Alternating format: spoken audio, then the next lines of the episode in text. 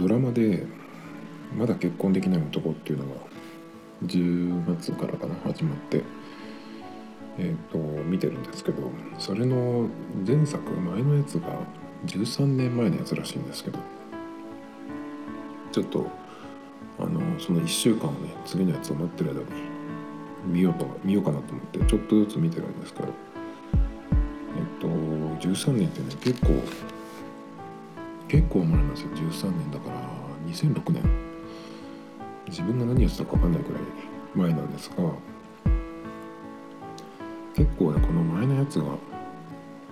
前のやつもなかなか良くて。なんだけど安倍さんがねその主演の安倍さんは今の方がいいな今のやつは結構そのえっ、と50代53歳で独身の役かな。でもなんかすごい建築士でお金は持ってるっていう感じなんですけどね。すごくそのなんか汚くしてるよしてるっていうかまあ不潔っていう意味じゃないんだけどなんかその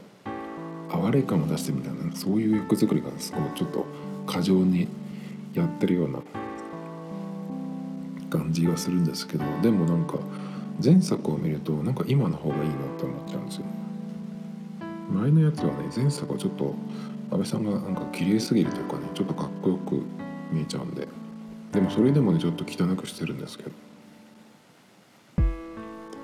どっちもねキャストがなんかいいんですよね。あのまたメインの女性が3人出てるんですけど。どっちもね全然そのキャラが違う3人で。えっ、と面白いんですけどね。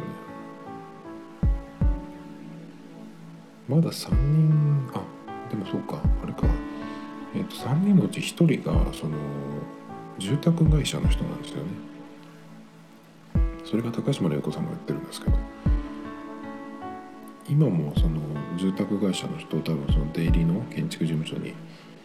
入ってる人いると思うんですけどちょっとまた違う感じで。今のメインの3人は、えっと、弁護士とお隣さんとお隣さんは一緒ですね。それからえっとなんだっけ。カフェのオーナーですね。でその前作を見てあの妹の旦那さんとよくそのバーで飲んでるんですけど安倍さんがね。その妹の旦那さんが医者っていうのがねこの前作を見て分かってなるほどそういう感じなんだって。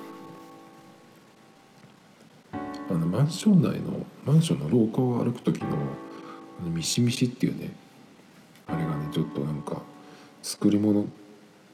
ていう感じがその音がね目立つのがちょっとあのちょっと残念かなっていう。あれはなんとかならなかったんですかね。あのあのレベルのマンションでああいう足音は絶対出ないと思うんで。まにだけどマンションとかであのありますけどねああいう音が鳴る廊下をああいうふうに歩くとああいう音が出るとこねたまに安いとこありますけどあのマンションであの音は鳴らないだろうっていう音がちょっと鳴ってるのがねあと主題歌がね結構変ですね持田香織が一番変な時じゃないですかね歌い方が。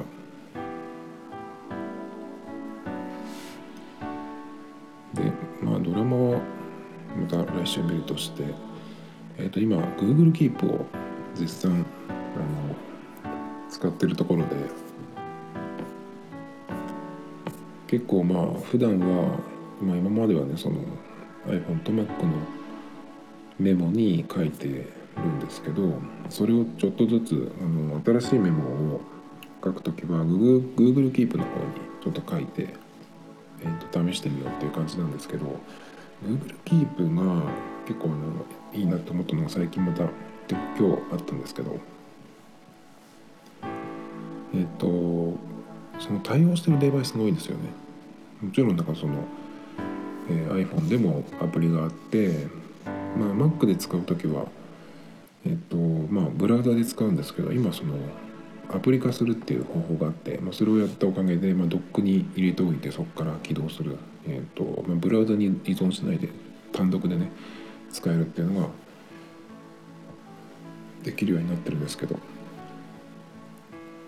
でもちろん Android でも使えるしで Apple Watch のアプリもあるんですよね。今ちょっと変な感じでメモ追加するってやるとその絵文字を入れるか音声入力でやるかっていうそのボタンが出るんですけどそのボタンがねえっと2個出るんですけどどっちのボタンかっていうのが出なくてですね黄色いなんか楕円形が2つ出るだけっていうやつでまあそのうち治ると思うんですけどね。なんですけどこのねやっぱり Apple Watch で、えー、例えばその音声入力をしたやつが Mac とその Mac でも見られるっていうのはね結構いいですね。で、まあその引き続き使ってみてですね。まあその気になるところもいろいろあって。あの画像を貼り付けるメモがねちょっとうんちょっとダメで。で何がダメかっていうとその例えば iPhone でも Mac でもそうなんですけど画像を貼り付けたメモがあのサムネイルになるんですよね。でそうすると1枚ずつその画像を見たい場合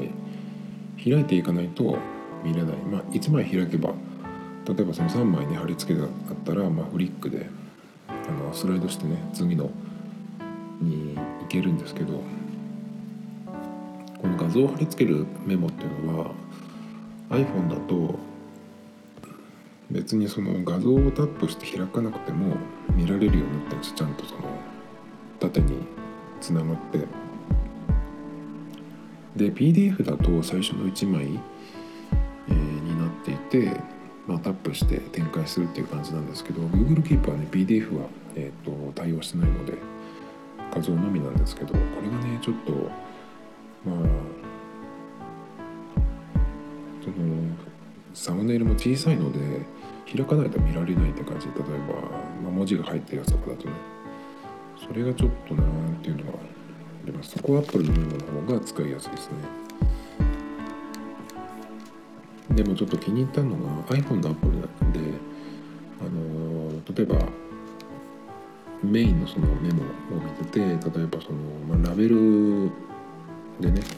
えー、1個らつけたラベルだけで見たりとかってする時にそのページが変わるというかそういう時があるんですけどその時にねあの下から付箋がこう上がってくるようなねアニメーションとかというか動きがあるんですけどこれが結構よくて。なんかこれに関してはちょっとあのなんかアップルっぽいアップルっぽいなっていうふうに感じましたね。あとまあ細かいとこなんですけど Mac で書いてる時のその同期のタイミングがえっとちょっと気になるんですよ。で上の方にこの同期するっていうのこのくるっとなって矢印があるんですけど同期してる時にそれが雲のマークになるんですクラウドのマークに。で Mac で書いてると何か書くたびにそのクラウドマークが出てすぐねあの動機が始まるんですよ。まあそれ自体はいいんだけどなんかねちょっと世話しない感じでね。これでなんかこう突っかかったりとかしないのかなっていう。まあ気のせいかもしれないですけど。ちょっとそれが気になるですね。あと Apple Watch のアプリ。で見てる時にそのメモのね削除ができないのがねちょっと、えー、嫌かなっていう。長押しメニューがあるんですけどそのメモ開いた時にアプローチでね。長押しメニューだとピン止めするかえっ、ー、となんかなんですよね。削除も欲しいなっていう感じ。でまあ管理は iPhone とか Mac でやってくれっていうことなのかなっていう感じなんですけど。でまあいろいろ試してて最近そのえっと、ロケーションリマインダーもできるんですよね。あの位置情報でここの場所に来たら、えっと、通知するっていうやつなんですけどで Apple Watch もちゃんと来ましたそのメモが。でこれは、えっと、Apple のリマインダーとちょっと違うのがえっとまあ、その場所に着いた時にリマインダーが発動するんですね。アップルのリマインダーは例えばそのどっかに行ってまあ雨の日に傘をさしていって傘忘れないようにっていうかような使い方だと思うんだけどここの場所を、離れた時にリマインドするっていうやつがあるんですね。まあ、傘を持ったかっていうのは自分にそのリマインドするでもいいしここを出た時に次にどこに行くとかねそういう使い方もあると思うんですけどその出た時っていうのはこの Google Keep のリマインダーにはないですね。でも今のところ結構その、えー、位置情報でリマインドする時の場所があのどこそこの何々町の何のお店とかってやった時にパッと出てくるんでそれは結構ナイスかなと思ってそれは Google マップの検索なのかな。Apple のマップだと出てこないやつとかもたまにあったりするのでこの辺は結構使いやすかった気がしますね。ではまあそのロケーションその位置情報で、えー、リマインドするっていうその位置情報のうんと機能というかそれはでも端末に依存するのかなっていう感じなのでまあどっちでも iPhone で使ってる情報は一緒なのかなっていう気がするんですけどただねそのまあ Android でそのもしねこの iPhone から変えてロケーションリマインダーするならまあこれかなっていう感じなんだけどでもねちょっと Google に位置情報を渡す許可するのはどうかなっていうのがちょっとネックですね。まあ Google がその自分がね行った場所を全部その記録するっていうのがあるんですけどそれは Google のアカウントの、えーと、設定のところから行ってえっ、ー、とアクティビティっていう項目かな？そこに行くとその、まあ、履歴とかいろんな履歴とかねその位置情報の、まあ、履歴を保存しないようにするっていうのができるので一番それをやってるから大丈夫だと思うんですけどまあでもそういうふうにしてもね結構 Google は勝手に保存してるなんていうのも、え、出てたりするんですがまあどこまで本当か分かんないですけどまあ Google ならやりそうかなっていう感じがしますけどもまあだからどうするかですね。まあこれをこういうものを使っていくかまあなしでいくか。っていうところをねちょっと考えないといけないんですけど。まあでも同じようにできたんでそのアップルのリマインダーとね。まあ今のところ結構 Google Keep はいい感じで来てますね。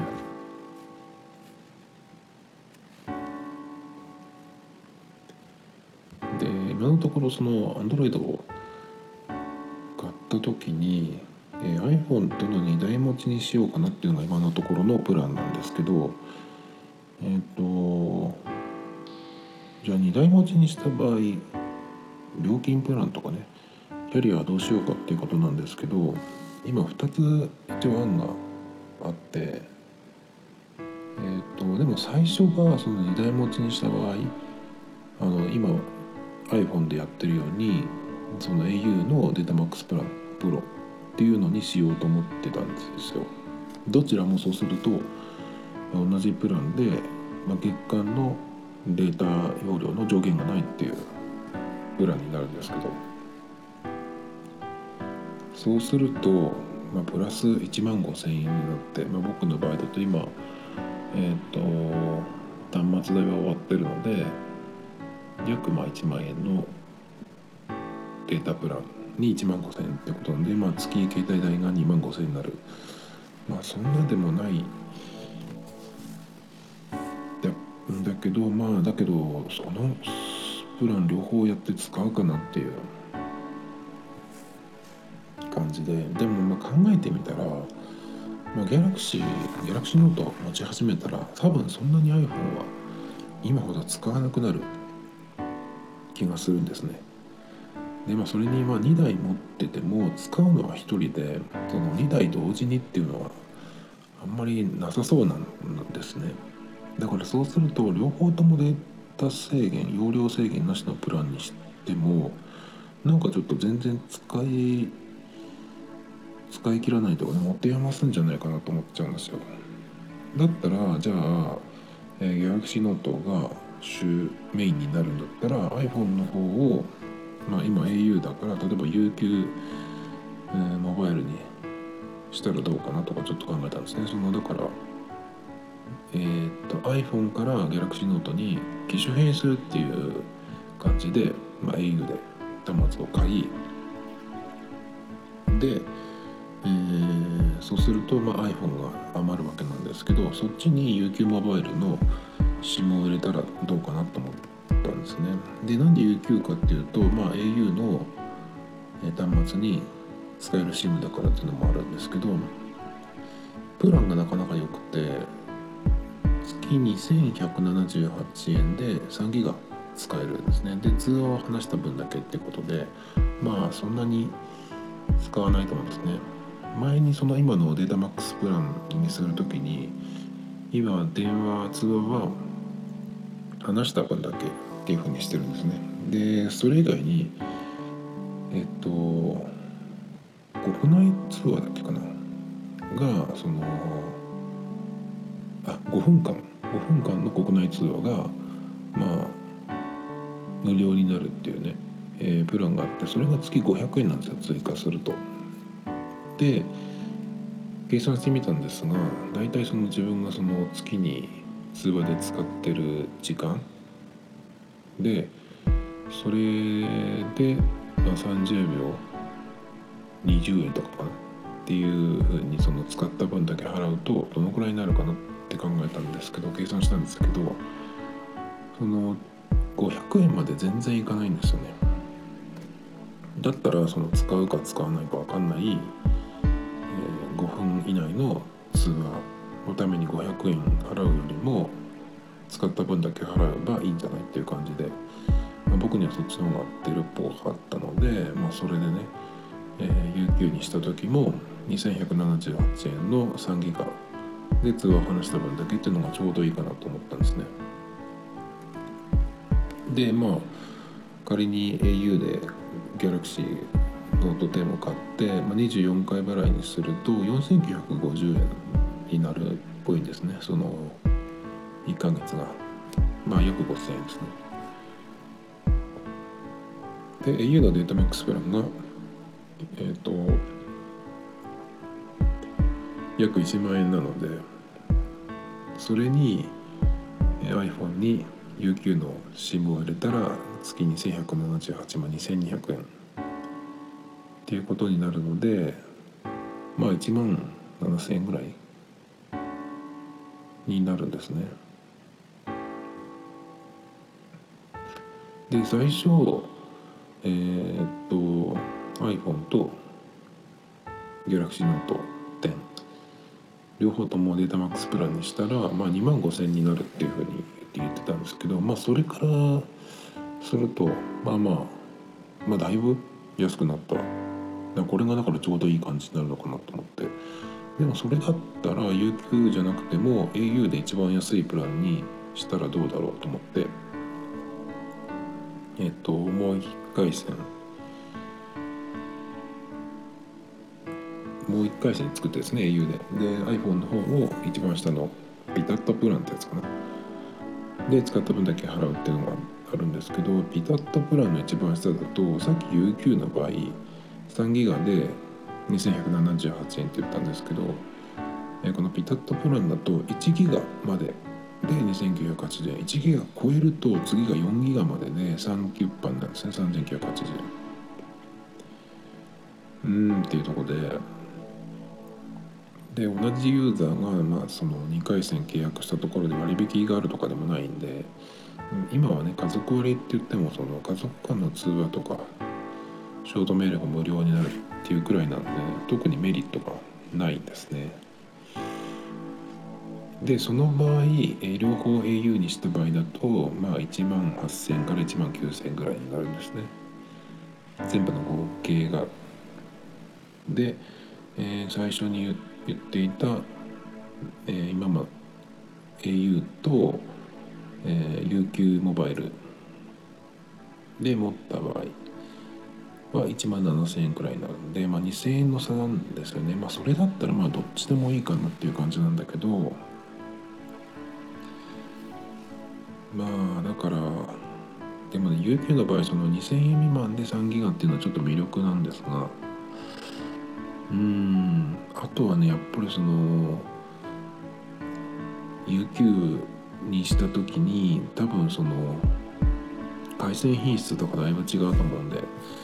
そこでねなんかあの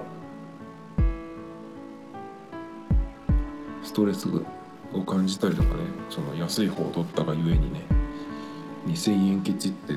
そうなったらなんか嫌だなと思うんですけどね。本当はねなんかどこまでやりたいなと思ってたんですけど1個はね。でもギャラクシーを、えー、まあキャリアで買わなければいいんだと思うんだけど、まあ、どこまで買うかねその欲しい色がないんですよね。あのオーロラみたいな色がいいんですけど。まあでもどちらにしろえーと、1個は新規なので事務手数料がかかるというのは同じなんですけどね、まあ、どっちがいいかなっていう感じですね。どっちもね同じ SIM で同じプランでその使えればいいのにと思うんですけど。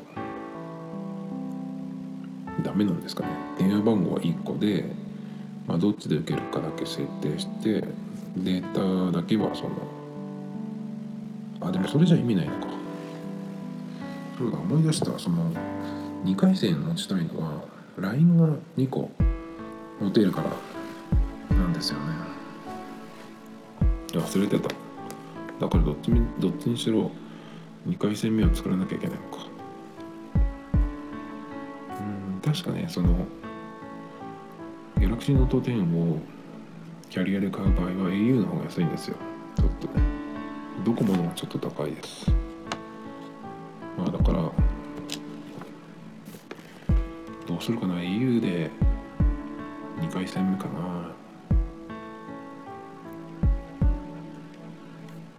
まあ携帯代が2万円ぐらいになりますけどまあね。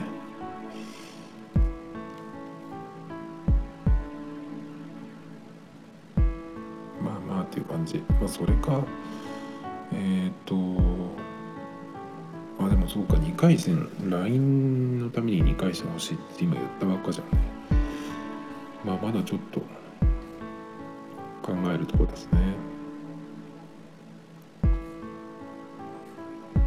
まあ今日はそんな感じですかね。